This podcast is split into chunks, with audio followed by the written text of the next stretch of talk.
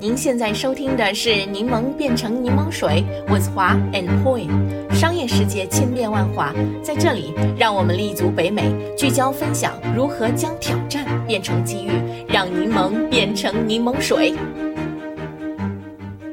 听众朋友们，大家好，我是华。大家好，我是 Poi。Poi，你还记得吧？去年就在这个时候，我们就做过一期有关这个 Metaverse，就中文也是元宇宙的播客节目。嗯，虽然就是只有短短的一年时间啊，但是 technology 这个领域好像已经发生了相当大的变化。特别呢，就是去年秋天，Open AI 宣布了这个 Chat GPT 之后，不管是硅谷啊、华尔街，还是我们老百姓，我们的注意力都好像一下子都涌向了这个 AI 人工智能。而去年这个时候还是当红炸子鸡的元宇宙，今年好像已经是备受冷落，被扫入了墙角落了。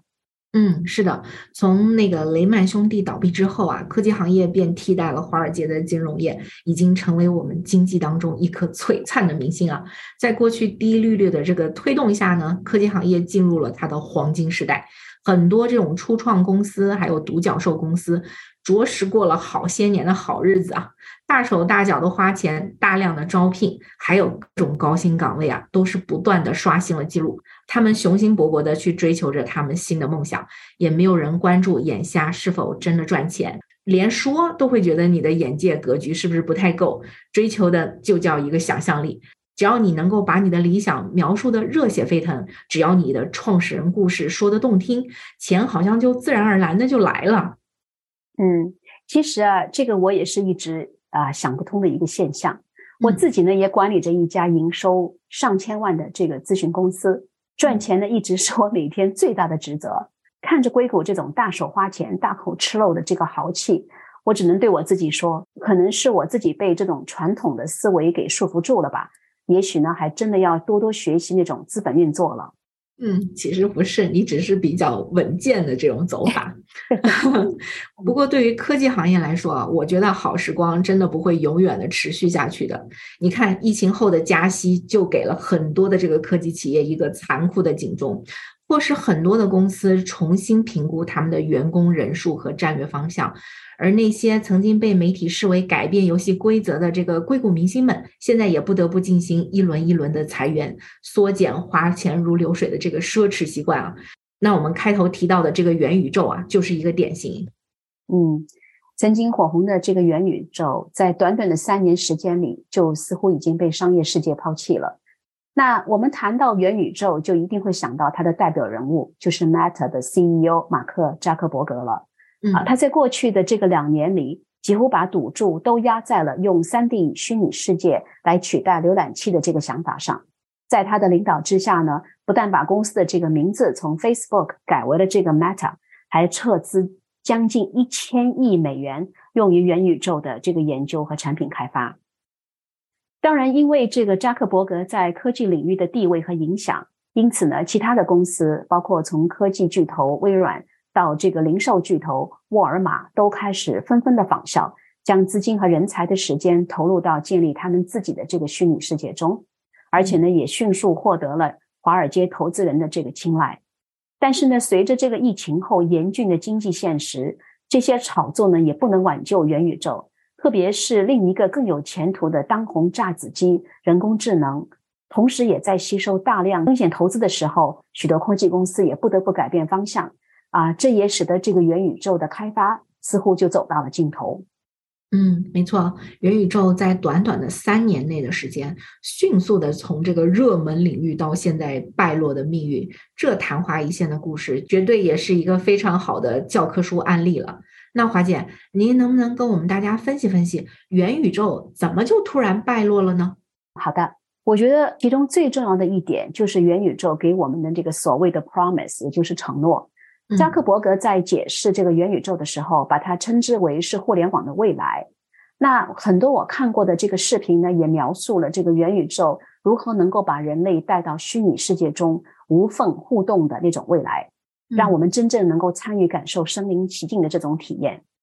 那这些 promise 都是非常非常的大，对吧？所以呢，也就让我们大家对元宇宙寄予了这种无限的厚望。媒体呢，也是对这个新生概念赞不绝口。问题呢是实际的这个技术至今还没有兑现这个承诺。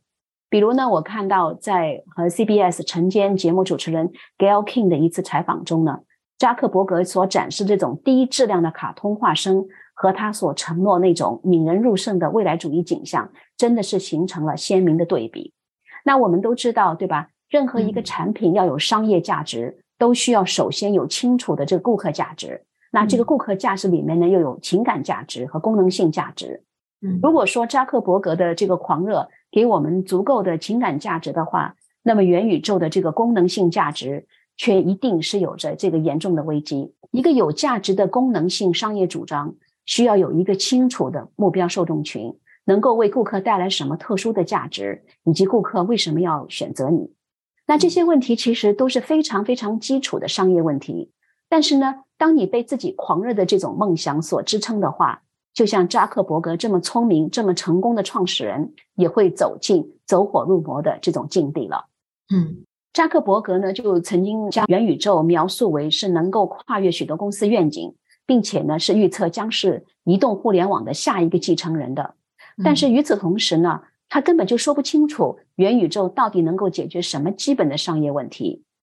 话又说回来啊，其实虚拟世界这个概念并不是一个什么新鲜的概念，它早在九十年代后期就因为在线游戏的这个发展而越来越普及了。元宇宙的这个基础也是起源于虚拟世界从游戏扩展到更加广阔的这个商业领域，并且呢将已经非常流行的数字货币融入到其中。问题呢，就是扎克伯格他怎么去花钱，他到最后还是只有一个产品，那就是 VR 平台的 Horizon Worlds，而且呢，使用的时候还要戴上一个非常笨重的那种头盔。嗯，所以呢，我最近一直在想啊，这这个元宇宙和 ChatGPT 的区别，为什么我对 ChatGPT 能够很快有感觉，并且呢每天在使用，而对元宇宙呢，无论我阅读了多少的文章，似乎总是一知半解。那事实呢，也就证明。有同样感觉的人，可能远不止是指我一个人，对吧？嗯，真的。其实以前我们也谈到过很多次哈，一个最好的商业 idea，通常都是最简单、最能够让客户一目了然的，马上就知道怎么样去使用的。咱们之前也谈到过，最典型的代表莫过于 Apple 了。它的品牌 DNA 的最重要的元素呢，就是 simplicity。Apple 不但这么说，它呢也是真正的做到了。你看，我们使用任何的 Apple 的产品，几乎都不需要说明书了，基本上凭着你的直觉就能够知道怎么样去操作了。也正是因为这种简单啊，让 Apple 的品牌成为世界上最有价值的品牌，这就不禁让人感慨啊！世间万物，简单真的就是一种伟大。只有真实才不怕简单，复杂的东西特别容易好看，但好看的后面往往就充满了陷阱和荒唐。嗯，是的。第二点呢，我想分享的就是炒作的影响。刚刚已经说了，元宇宙呢虽然是一直没有一个清晰的顾客价值主张，但是呢，因为名人炒作、舆论炒作、投资人炒作，好像聪明人和有钱人都是一拥而上，所以呢，一直没有阻碍它快速上升到商业世界顶峰的步伐。在扎克伯格把 Facebook 改名成 Meta 后的几个星期以后，似乎每家科技公司都在讨论研发元宇宙的产品。虽然呢，好像没有个公司是可以和顾客讲清楚这些产品的价值到底在什么地方。嗯，比如啊，就是连那个微软的首席官 Satya Nadella 在这个公司二零二一年的年会上，就是极为推崇 Metaverse 对科技行业和世界所带来的这种突破性程度。又比如我们听众朋友中有些可能比较熟悉的 Roblox，他在二零零四年的时候创立的这个在线游戏平台。他呢，在元宇宙最火爆的时期，也是趁着这个元宇宙的这个风浪炒作，进行了首次公开募股，市场估值也居然达到了四百一十亿美元啊！嗯，又如呢，就跟元宇宙密切相关的加密货币行业，更是一拥而上，经常的传出一些看似非常 innovative，但是又确实很不清晰的一些想法，比如呢，一些加密货币公司甚至成功的让人们相信。元宇宙的这个数字土地将成为房地产投资的下一个前沿。其他那些似乎和这个技术关系不大的企业呢，也是一起跟风。于是呢，商业新闻里面每天都有公司加入到元宇宙的这个行列，比如像沃尔玛、像迪士尼等等等等，各大时尚品牌呢，更是好像找到了除了这个零售 e-commerce 之外的第三条销售渠道，所以呢，也是花这个巨大的资金开发自己的这个元宇宙的 shopping 体验。看着这么多公司都急于加入元宇宙这场游戏，那也就导致了这个华尔街上的那些投资人和分析师们开始头脑发热，对元宇宙的这个未来的市场增长进行这种盲目的预测。例如呢，management consulting 公司 Garner 啊，就声称到二零二六年的时候，百分之二十五的人每天至少会在元宇宙的世界里度过一个小时。华尔街日报也声称，元宇宙将会永远改变我们的工作方式。世界三大咨询公司之一的麦肯锡也预测，元宇宙可以产生高达五万亿美元的这个价值，并且说呢，他们的这个调研里面显示，大约百分之九十五的这个商业领袖们都在预测，元宇宙将在今后的五年到十年内对他们的产业产生积极的影响。连这个花旗银行也不甘示弱，发布了一份非常厚的报告，宣布元宇宙将是一个价值十三万亿美元的重要机会。嗯，真不知道他们这些报告的数据到底是从何而来的。真的，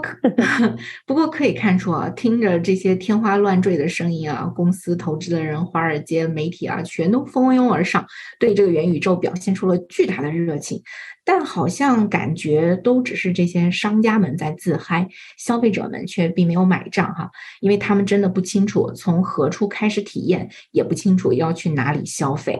所以，当消费者对他观察了半天，也不知道自己如何参与的时候，便是这个元宇宙皇帝的新衣被揭穿的时候了。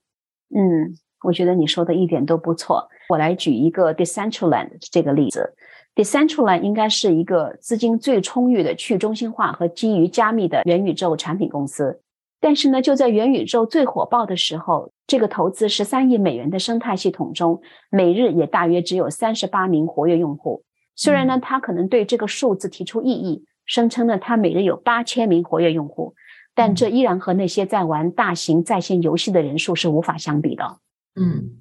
再回到这个 Meta，更是花巨资把公司的这个前途赌注在元宇宙上。虽然他们同样也是这个举步维艰。据我看到的一个数据，二零二二年十月份的时候，Meta 的这个元宇宙平台 Horizon Worlds 这个每月活跃用户大概只有二十万。大大低于 Meta 为自己设定的五十万用户的目标，而且呢，由于这个技术还不完善，Horizon Worlds 有很多技术性的错误，甚至呢，连这个 Meta 的员工也都开始避免使用它。尽管呢，当时市值已经达到数万亿美元的这个 Meta 实力雄厚，而且呢，一掷千金的将公司的这个赌注压在这个产品上，但是呢，这么多金钱，这么多的名望，依然无法说服大家来使用 Horizon Worlds。后来呢，也就随着这个经济放缓和 AI 的这个炒作开始加剧，元宇宙呢，终于明显的开始出现了底气不足的现象了。微软呢，就在今年的一月份关闭了它的虚拟工作空间平台 Outspace VR，解雇了他们元宇宙开发团队里的一百名员工。迪士尼呢，也在今年三月份关闭了他们的这个元宇宙团队。那接下来呢，就是沃尔玛也是啊，马上仿效。结束了他们和 Roblox 的这个合作的元宇宙项目，就这样，在以扎克伯格为首的一群科技名人、主流媒体和永远在寻找下一个赚钱行业的华尔街的这个集体疯狂炒作之下，元宇宙这个半生不熟、花费了投资人数十亿美元的这个产品概念，在两年之后就悄悄地进入了残酷的这个当破，导致数万人失业。嗯，是的。啊，而且特别讽刺的是，当元宇宙迅速的走下坡路的时候，扎克伯格已经有了下一个目标。在今年三月份的时候，他已经宣布，Meta 今后最大的一笔投资将是推进 AI，并将 AI 技术融入到 Meta 的每一个产品当中。Meta 的首席技术官安德鲁也在今年的四月份的时候说。他与扎克伯格现在已经将大部分的时间都花在人工智能上了。尽管 Meta 在元宇宙上烧掉了将近一千亿美金啊，但是 Meta 已经停止向广告商推销元宇宙了。这可真是一个超级沉重的代价。所以，花姐，现在既然 Meta 的重点已经转向了 AI，那么你觉得 Meta 会不会再次折腾改名啊？我觉得不会吧，改名并不会改变他们这次失败的现实。如果真的再次改名的话，我想 Meta 不仅再次会成为行业笑话，而且从品牌学的角度来讲，也会为他们的这个 customer 也是越来越糊涂了吧？嗯，就是的。那么华姐，您觉得我们从元宇宙走向消亡这个商业案例里面，还可以学到其他的什么教训呢？首先，我觉得呃，并不是一个教训，而是一个现象。我认为扎克伯格其实对元宇宙从来就没有真正的兴趣过，在他大手笔的投资这个元宇宙的背后，更是为了一个让 Meta 的这个股票升值上涨的手段，而且呢，不是什么真正的有什么愿景啊，真正的想让我们的这个世界变得更加美好。扎克伯格呢，利用他个人的巨大的财富和 power，让整个科技行业和美国商界一起支持元宇宙这么一个半生不熟的想法。现在回头看来，还真的是一个非常荒唐的故事。因此呢，我觉得最大的 lessons 呢，就是不能盲目跟风。作为一个成熟的商人，我们应该要有独立思考的这个能力和胆识。另外呢，元宇宙呢，的确也应该引起风险投资界的一些认真反思。不能因为扎克伯格说元宇宙是人类的未来，就盲目的跟着相信，然后就花大钱去投资。嗯，在这个元宇宙最火爆的时候，他们都是不计后果的追随扎克伯格。浪费了数十万亿美元，并且呢，最后导致大量裁员。幸亏扎克伯格是 Meta 的创始人，否则的话，作为任何一个公司的首席执行官，他早就应该被解雇的了。嗯，一个产品是否有发展前途，不是一两个名人的这种狂热所能决定的。它是否有生命力，应该是由消费者来决定。一个概念再好，消费者没有兴趣使用，那只能是创始人的个人爱好而已了，对吧？这些其实都是非常非常基础的商业知识，但是呢，在我们这个追从名利、喜欢盲目跟风的这个年代里，一些非常聪明的人也居然会忘记了商业的 one on one，那就是你的产品或者品牌必须对你的顾客有着清楚的这个价值，并且呢，能够有清晰的这个盈利模式，尽快赚钱，否则呢，都是纸上谈兵，空谈梦想。嗯，是的，我们常说啊，天时地利人和，感觉元宇宙现在。基本上是一样都还没沾上哈，也许虚拟世界以及集体在线体验这样的想法，可能会在未来的某个时点以其他某种技术形式实现，并且得以广泛的应用，但我想绝对不是现在。可以说，现阶段的元宇宙已经开始走向没落，与它一起走向 downfall 的还有一大串我们常人一知半解的术语，像 Web 三等等。所以，我想这一段元宇宙的消亡史一定将会被作为科技史上最具影响力的失败案例而被铭记的。好了，今天的节目就到这里了。在结束今天这一期的节目之前，我们也想询问一下我们的听众朋友们，你们对今天的话题有何感想呢？欢迎大家在我们的网站上留言。如果你想加入柠檬变成柠檬水的听友社群的话，请上 LinkedIn 搜索“柠檬变成柠檬水”，加入我们的 LinkedIn Community。感谢大家的收听，我们下期节目再见。再见。感谢收听我们这一期的内容，欢迎订阅我们的 Podcast 频道，搜索“柠檬变成柠檬水”。我们期待与你一起热爱学习、热爱思考、热爱品牌、热爱挑战。